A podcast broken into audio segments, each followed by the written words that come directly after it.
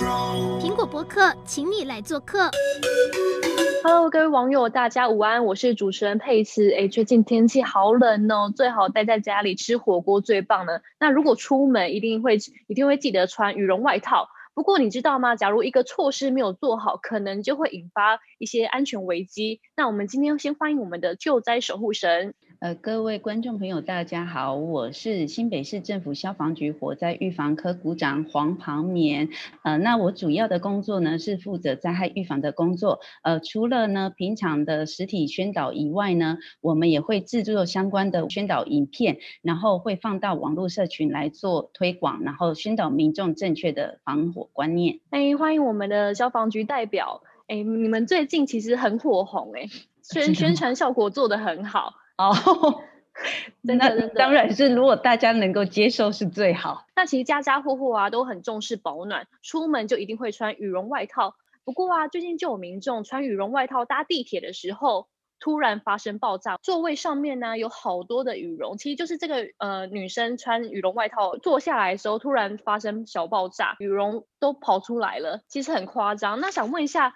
呃，鼓掌，为什么会发生这样的事情？是因为羽绒外套的品质比较不好吗？还是有什么原理在？应该是说，不是说羽绒外套的品质不好，而是应该是说，呃，羽绒衣里面它有空气，那可能它在呃。走动的时候，然后他坐下去，突然间太用力的时候，导致空气的挤压而引发了爆炸。原来如此，哎，像是像羽绒外套这样子的材质啊，几乎都是那种婆婆妈妈，男生也会人手一件。那像是穿这些羽绒外套，有什么一些小技巧，或是一些避免它？呃，突然发生危危险灾害的时候，应该要注意的，像是洗涤呀、啊，还是什么？如果是我们在洗涤的时候呢，呃，一般的，呃，如果有曾经有洗过风衣或者是羽绒衣的朋友，都会知道说，呃，在洗涤的时候呢，我们的衣物它会膨胀。那膨胀的时候呢，呃，如果你都没有，就是你如果没有用洗衣袋的话，可能因为它膨胀的过大，已经过超过了我们的洗衣机机体。容量，那这个时候呢，它就会引发爆炸，所以呢，要特别注意说，你如果是在洗衣的时候呢，要装进洗衣袋，那避免用高速的呃呃转动来做脱水，最好是用那个呃低转速的柔洗来去做呃洗涤的动作。嗯，了解。哎，像是有网友留言说，注意用火跟用电安全，不过其实像这样这种情况，这不是用火的问题，像羽绒外套，可能你刚刚主播长就有提到说。哎，千万不要拿去呃洗衣机高速的快洗，因为可能就会发生危险。那除了这件事之外，呃，之前还有发生过一件呃一一件事情是说，穿羽绒外套的时候走进厨房，然后突然也是发生爆炸，哎，真的是吓死了。因为其实像我们。平常在家里呀、如果没有在开暖气的习惯，其实家里也是很冷的。所以平常婆婆妈穿呃羽绒外套进去厨房是非常正常的事情。像是我家人呐、啊，我妈妈也都会这样做。不过发生这种事情也是真的会让人家完全傻眼吓一跳。哎，怎么会发生这种事情啊？股长，呃。这个部分最主要就是因为我们羽绒衣上面的时候，就像我们平常的毛发，你在梳头发的时候也会产生静电的一个作用的效果。那所以呢，穿着羽绒衣的时候要特别注意，就是可能因为羽绒之间的摩擦，那可能有一因为它有静电就会有火花。那有火花的话，如果说你在使用呃用火的时候有瓦斯，然后它有漏出来的状况的时候，可能因为火花接触到瓦斯，然后。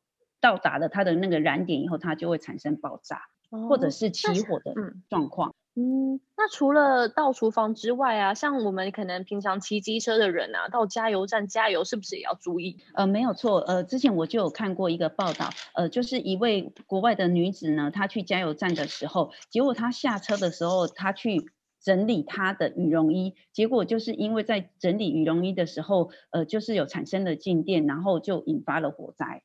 所以意思是说，我们平常去加油，如果穿羽绒外套的话，建议先脱掉吗？再去加油加油？呃，应该是说，呃，没有，如果如果说没有注意到的话，当然是呃就不会脱掉嘛。那最主要就是说，呃，你不要过多过大的动作去整理那个羽绒衣，让它有产生静电摩擦的机会。那如果是这样子的话，就比较不会有发生这样子的危险。了解，因为诶，大家要注意哦，因为其实，在加油加油站，它嗯、呃，通常会贴告示说不要用手机。那原来连穿脱羽绒外套都不要有太大动作，不然会可能会造成危险。那好，那如果撇开这些出外的问题，在家里待乖乖待着吃火锅围炉啊，最好把门窗都关起来，这样就没事了吧？哦，这样子就会有事情发生了。哦，因为冬天寒冷哦。我们最常发生的就是一氧化碳中毒的事件发生。那主要的原因呢，就是他觉得天气太冷，所以他把门窗紧闭，那就会产生一个室内密闭的空间。那如果说你在家里围炉的时候呢，呃，因为会有燃烧的状况，就会有一氧化碳产生。那如果说你又在密闭的空间久了以后呢，大概五到十分钟，可能就会产生一氧化碳中毒的现象。一氧化碳中毒有哪些症状？其实像我们刚刚可能吃完锅啊，吃太饱，可能就会有有点头晕目眩，想睡觉。可是哎，这不是吃太饱血糖升高的症状，头痛、晕眩跟想吐。像鼓掌可以帮我们分享一下，意识不清跟四肢无力，通常是在怎样的情况下会被人家会被警觉到？呃，通常呢，一氧化碳中毒的症状呢，除非你已经到非常严重的状况底下，可能他已经意识不清。的状况以外，民众很难去察觉。所以呢，呃，当我们常常在做宣导的时候，就是要提醒民众，如果你家里就是有保，就是有那个密闭的状态的话，然后呃，你有产生头痛啊，或者是晕眩、想吐、四肢无力的时候，你就要有所警觉，不要等到，因为其实。就是一氧化碳，它是无臭无味的，不是无毒，是无臭无味的。所以呢，经常民众他不会去发现，等到你意识不清的时候，已经来不及了。所以经常呃，我们都会在宣导的时候，就是除了要保持通风以外啊，然后还有一些热水器的注意事项。那也希望大家对于自己的身体状况要特别的警觉。没错，因为像是前前阵子才发生，呃，台南的游泳池，然后不是有大规模的集体的对呃中毒事件吗？对。可是像这样子，对，因为像这样子，可能就不是家里家里呃好好的呃做好这些安全措施就没问题。因为其实你要多留意一下身身体的状况，只要有一发一一发现不对劲，就马上站站起来走去外面通风，是不是这样子会比较好？没有错，没有错，我。因为其实自己对自己的身体状况最清楚，那就是因为可能大家的一些防防灾啊的观念不是那么的呃那么的重视，或者是没有那么的了解，所以呢，他的警觉性会随之而降低。所以呢，我们就经常在做宣导嘛，因为其实游泳池它有可能它是用瓦斯去做一些呃锅炉的运作，那可能就是因为这样子的动作导致一氧化碳外泄，然后它可能在游泳池又是。一个密闭的空间，那所以后来导致会有一氧化碳中毒的现象发生。嗯，而且听到一氧化碳中毒是很就是好像很一般会发生的事情，不过其实严重起来啊，它可能会造成你呃意识变得以后变得更不清楚，然后可能会变成植物人，对不对？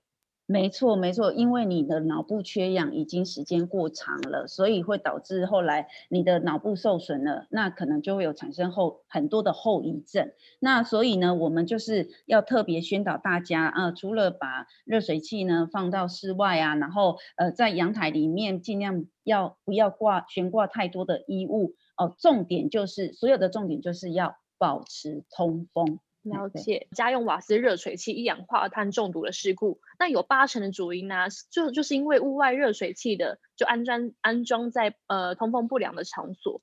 对，没有错。所以呢，我们都会呃要要会宣导民众呢，如果说你是使用燃气热水器的话，呃，就是一定要安装在室外。除了安装在室外以外，一定要选择强制排强制排气型的哦，呃，因为它它会接一个那个。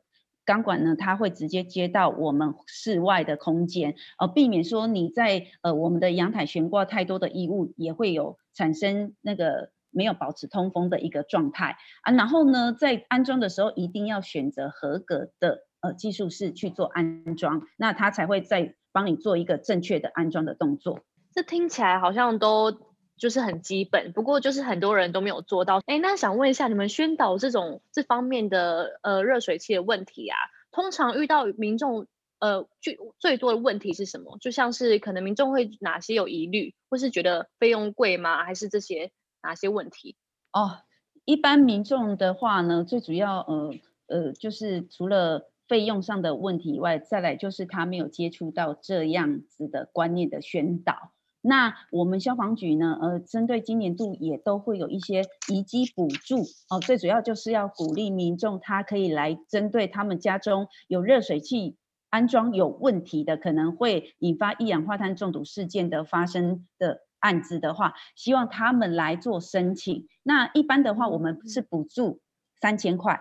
那如果说呢，你们家中是低收入户的话呢，我们会补助一万两千元。那一万两千元其实几乎就是可以换了一台新的热热水器了。所以我们也希望可以透过这样子的宣导，来请大家民众来注意自己的安全。哇，原来有这样的补助诶，我们这连我都不知道。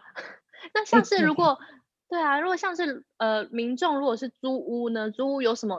假如房东本身就安装在室内，那要怎么跟他沟通，或是有什么检举的管道吗？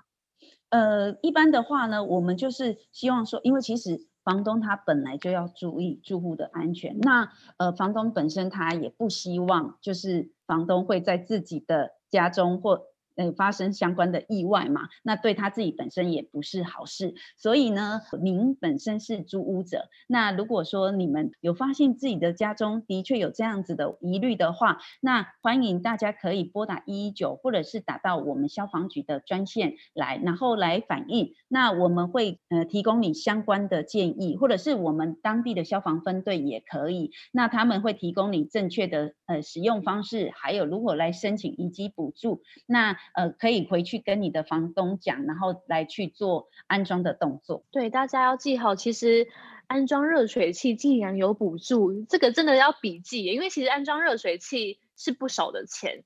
那既然政府提供这个资源，就好好运用。好，那我想再问跟股长聊聊，像其实民众啊，很多都会使用电热毯或是暖炉这样的方式来保暖，因为像我自己也都有使用电热毯，因为电热毯很方便，我个人很推荐，就是它呃，我会在上床睡觉前先开好，然后我就不用自己去暖被，就是你一进去床里面就是暖的。那我我通常我会开一整晚。那有时候我又忘记关，可是这真的是不要学，因为我我呃我家人都会说，哎，你这样子很有可能会烧起来，但是这真的会有可能会发生吗？鼓掌？呃，有可能，这个是有可能的。第一，呃，就是可能因为没有办法散热，好、没有办法散热的话，它。蓄积久了以后呢，就会引发呃燃烧的状况。那所以呢，包含我自己的家人也有用电热毯，我也跟他说：第一，你要选择有品牌的，就是呃，它这个是有认证过的，哎，是有安全上的考量的。那第二呢，就是你在使用上呢，千万呃不要说你的床垫比你的呃电热毯还要小，那你的电热毯会去凹折，那可能就会因为导致它散热不良而产生了。呃，燃烧的动作。那再来呢？第三呢，就是呃，怕会有触电，因为电热毯表示就是有电。那如果是这样子的话，你千万不要去碰到水，那可能会有那个触电的动作。对，好，呃，大家要记得电热毯不要碰到水，也就是说你在床上也尽量不要吃东西，因为其实你这样喝饮料、喝牛奶，呃，万一打翻了，其实就是碰到水了。所以其实不是。呃，要你拿去洗，就是连这种小动作都要好好注意。那像是电热毯啊，是不是也要呃拿一个毯子包着，就是不要让皮肤跟电热毯直接接触到？呃，应该是说，呃，电热毯的话呢，呃，我们所谓的有一种叫做低温烫烫伤。那一般的话，我们就会鼓励民众呢，你在你要。可以在那个电热毯上面先铺一层毛巾，然后让你自己跟它不要呃直接的接触。但是要千万提醒观众朋友，就是你使用的呃呃电的衣物啊，或者是毛巾之类的东西，也是要有透气的材质，避免说如果你不透气，又会回到刚刚可能会有散热不易的状况，又会引发燃烧。对，哎，那像是我本身是用毛毯。就是盖住，那这样子是不是算不透气啊？是的，你因为你也知道，其实毛毯它是比较不透气的材质，因为它保暖嘛。保暖通常它就是尼龙比较多的，尼龙比较多的它就比较不透气，所以我会建议你最好是用浴巾之类的，就是它是比较能够透气的材质，避免它又蓄热。哦、嗯，那如果散热不易，就会引发燃烧。对，了解。可是浴巾通常没有像电热毯这么大片，那要怎么？那要怎么怎么办？还有什么透气的材质？嗯、那你可以用两条毛毛巾啊，两条浴巾之类的，就是你要去能够用相关的，就是就像我们在宣导民众，你要去那个呃捂口鼻的时候，从以前呃说要湿毛巾，后来发现大家为了要去用湿毛巾，结果呢，呃，结果因为这样又延误了时间一样，所以就是、嗯、呃要告诉观众的观念就是你要有一些。注意的事项，那你就是一些呃替代的方案来去取代比较危险的状况，这样子。了解，因为其实像最近呃虽然发生很多猝死的案例，但是在急诊室也发生很多像刚刚股长讲的低温烫伤。那其实我呃就我了解，是不是好像暖暖包也会造成低温烫伤？不是只要温度超过几度？只要温度根据根据医学报道里面呢，只要你有。四十五到五十度之间的呃低温接触的话，都长时间就会可能造成低温烫伤。呃，一我有看到一些医学上的报道啊，曾经有提过一些临床临床的显示，如果你在四十四度的热源里面接触皮肤四到六小时，可能就会造成皮肤的永久性损伤。那如果有四十九度的话呢，可能三分钟就会伤害到皮肤的表皮层。那九分钟就会坏死，那可能我们在注意使用的呃情况之下，要特别注意的就是可能老人啊、婴幼儿或者是糖尿病患者使用上要特别的注意。嗯，像是有一些长辈是长期卧床的，例如可能中风、行动不便的，那有些呃亲亲属啊可能会想说。呃，怕长辈会冷啊，会可能会呃导致他感冒啊什么的，会反而反而会放一些电热毯或是暖暖包，但是其实要注意，这是不太适合给他们使用。没错，不太适合。第一，你身身心障碍，或者是他就是卧床的病人，可能他本身在末端的神经，或者是诶他比较感受没有那么的明显的时候，可能他已经被烫伤了，他都不晓得。而且呃，我们也常常发现，就是有些是植物人，他也不会表现出来。那可能所以呢，呃，像坊间有一些电热毯，它是有定时的功用的。你也可以选择那样子的呃呃一的的产品，然后来去做定时的动作，那这样子避免说长时间的使用，呃而造造成了低温烫伤的状况。了解，那想问一下鼓掌，因为身为你这方面的专业啊，你本身应该有很多保暖的配包，可不可以教一下大家？呃，就是我有看过一个报道啊，它就是说啊，最主要保暖有六个部位。一个是头、颈、颈部、头部、颈部、背部，然后肚脐，然后呢，还有我们的膝盖跟呃足部。那呃，我最常的保暖方式就是啊、呃，我会用围脖啊。那如果出门戴个毛帽啊，然后呢戴个手套啊，那穿个背心，在室内的话加穿背心，然后保持是你的保暖。然后再来呢，我会喝温热的水。那晚上呢，可能泡泡脚之类的，这样子睡觉也会比较好睡。原来是就是很基本的保暖的衣物一定要穿齐。那想问一下，呃，鼓掌，想呃睡觉的时候要把自己穿的很暖嘛？可是早上起来又感觉很很，就是你要脱掉那些，又是很痛苦的事情。哦，没错没错，其实我们很常发生就是心血管疾病的患者，常常做就是因为他突然间。睡觉的时候，他睡醒的时候突然间起床，然后动作太大的时候呢，可能就是会导致我们心血管疾病突然间心肌梗塞或者是脑中风之类的。所以呢，我们会呃提醒，就是会宣导一些民众，就是说，如果你起床的时候呢，不要动作太大，那先在床上先动动手脚啊，呃，身体动一动。然后再下床，慢慢的下床，那这样子你的身体比较暖和了，比较不会引发一些相关的呃疾病或者是呃病变产生这样子。了解，所以起床前呢、啊，可能先在床上舒展一下筋骨。对，那有需要穿的很暖吗？有需要在睡前穿的很暖吗？呃，嗯，不对不对，因为其实我们都会盖棉被。那我我、嗯、我自己本身啦，好，像我我自己有小孩。我的小孩有，比如说，呃，睡觉的时候，其实他们都会穿，我都会叫他们要穿比较薄的衣物睡觉，因为其实我们有盖棉被。那，呃，我会跟他们说，把你明天早上要穿的第一件衣服先放跟在跟你的棉被一起在被窝里面保暖。然后呢，你要起床的时候，因为就没有了棉被嘛，那你就把你那件衣物穿起来，这样子你就会比较温暖，也不会说突然间去穿上冰冷的衣服，嗯、感觉到不舒服这样子。哦，对，把这些明天要穿的衣服先预热起来。这个妈妈的话要听，好好听进去。好，那我们来整理一下今天的直播重点，因为我刚刚看到有人有网友留言说啊，哎，不相信有羽绒爆炸这件事情，然然后怀疑是品质问题。那像股刚刚股长是不是也有强调，这羽绒衣是材质的，呃，主要引呃引发它爆炸的因素，跟产地来源应该是没有太大关系吧？没错，没错。就算是你是好品牌的呃羽绒衣好了，那可能就是因为我们应应该是说我们常常我们的材质啊，它就会有防泼水、防水的材质，那导致它可能透气性没有那么高。那透气性没有那么高的时候，当你的水灌进去的时候，它瞬时间没有办法那么快的去排除，所以呢，就是导致它有产生空气的时候。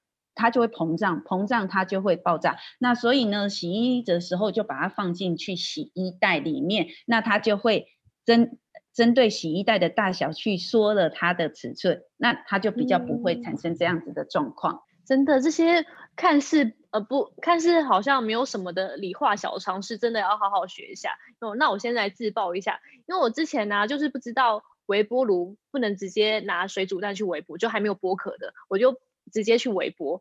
然后就发生爆炸，爆炸，对对，对，没错。其实真的，嗯，很多人都发生过。比如说，呃，你你看哦，其实你自己用微波炉的时候，你会发现你在微波很多的东西，哎，只要有蛋啊，然后呃，就是它会变成说它膨胀了以后，结果产生了爆炸，这个都有发生过，包含其实。包含我自己也曾经发生过，就会觉得哎，不会有发生这样，所以可能你可能要戳个洞啊，还是最好是不要啦。当然是最好不要。如果有的话，你就是要有戳洞，让它有，它可以去把那个气体排解掉，这样子它就不会有爆炸的状况产生。因为像水煮蛋跟羽绒外套，它的是两个算是不一样的东西，但是原理它爆炸原理就是一样的，对不对？就是。气体排不出去，重点就是气体排不出去，所以原理都是一样的，没错。好，那除了这个之外啊，因为其实像是现在呃天气很很冷，想要喝热热的东西嘛，那微波炉就很方便。可是像是微波，嗯、呃，想假如我想要拿牛奶或热汤去微波的时候，记得也不能拿铁的便当盒，对不对？我这个之前也犯下这种错误，我就是拿那个铁的便当盒，然后直接拿去微波，然后殊不知我就看到那个就是。出现闪类似闪电的东西，没错，这个你等于是会导电啊。所以一般的话，我们一、嗯、我们的微波就是都是玻璃的材质，它才可以微波嘛。你如果用铁的东西，诶，它可能因为微波的时候它有一些电，然后可能因为这样子你会有导电的动作，然后你又因为我们的微波炉又是加热的，那可能因为这样子达到的一一个火花的产生的话，就会引燃火灾这样子。可是真的，我还没有听过有人把铁的东西 放到微波炉，因为那种小时候就会拿那种微，就是那种那种铁便当盒，然后小时候直接拿去微波，然后因为通常呃去中厨，就是去那种呃上课的时候，不是会拿去蒸便当吗？呃、对对对对对对对，没错。他家里又没有那个蒸便当，所以直接拿去微波炉，就是因为平常也没有可能在煮饭的关系，因为。你没有意识到，没有把这个联想在一起，就自然拿去，应该应该很多意外都是这样发生的。呃，没错，其实就是可能，诶，应该是说你你有这个经验了以后，你就学到了。就像我女儿好了，她上次把我们家的微波炉，那微波炉呢，我们就说，诶，你她把它，因为微波炉是我们是玻璃材质的，那盖子是塑胶材质的，我女儿把那个整个盒子都放进去。他们的那个蒸饭箱，结果回来的时候，我说：“姐姐，你的蒸饭箱，你的你的那个盖子整个变形了，你都没有发现吗？”我女儿没有发现，所以就是 透过平常的经验以后，我们会学习到一些事情。那我也希望就是说，我们希望说，不要因为灾害发生了以后再来学习，有可能就太慢了。对对，对，对，对啊，因为像是我我和你呃你女儿的经验都是小小的。不足以造成很大的危害。可是像是刚刚呃股长提到的，紧闭门窗或是热水器安装安装在室内都可能造成危机。可以股股长可以再帮我们分享一次吗？因为强调一下让大家知道。呃，应该是说，呃，冬天很冷，或者是夏天很热，我们都有可能会紧闭门门窗，呃，来防寒啊，或者是开冷气之类的。那就是因为没有保持通风，那可能你的燃气热水器又安装在室内。哦，所以可能就因为没有保持通风，持续又有燃烧东西，那燃烧产生的一氧化碳了以后，就会导致一氧化碳中毒。所以呢，呃，我们希望大家一定要第一保持通风，第二把燃气热水器移到室外。那再来的话，阳台不要呃晾晒太多的衣物，好、然后就是要随随时注意自己的身体状况，呃，要提高警觉，一有不舒服就要马上提高警觉来。检视自己的环境有没有任何的危险。嗯，那我也补充一点好了，因为像是吃酸菜，可能在家里吃什么酸菜白肉锅啊，一群人聚在一起，那有一些小 baby，因为小 baby 他就是可能他在那边睡觉，然后不会哭，然后可能就以为他在真的在睡觉，殊不知可能是因为那个酸菜白肉锅呃的废气呀，就是那些呃可能像刚刚说的一氧化碳，然后可能家大人都没有什么感觉，然后殊不知就是。那些小朋友其实已经吸到这些废气，然后他的身体的代谢能力也比较不好，所以也要帮小朋友注意到这个状况，对不对？没错，没错，没错。只要你稍微有一点不适，因为应该是说家长要特别自注意自己以外，也要注意自己身边的小朋友的状况。尤其说小朋友，我们常常呃照顾小朋友的时候，哎，自己在吃饭。呃，拿我自己的经验好了，我自己在吃饭，小朋友可能在推车里面睡觉，那他本来就在睡觉，你就没有发现这样子的状况。那有可能我们大人有发现有有发生状况的时候，小朋友的状况搞不好已经比我们还要严重了。所以呃，就是我们希望就是要宣导，要特别注意自身的状况以外，注意自己的环境，还有特别注意自己身边的人。好，那这样子呢，我们的家庭才能够平安、幸福、美满。嗯，真的，听完这些，大家对保暖措施有更有概念的吗？因为其实我们很多时候是经不起任何一点小损失的，就像是蝴蝶效应一样，你一个动作没有做好，后续后续引发的可能就是死伤的危机。那我们今天就到这边结束，拜拜，拜拜。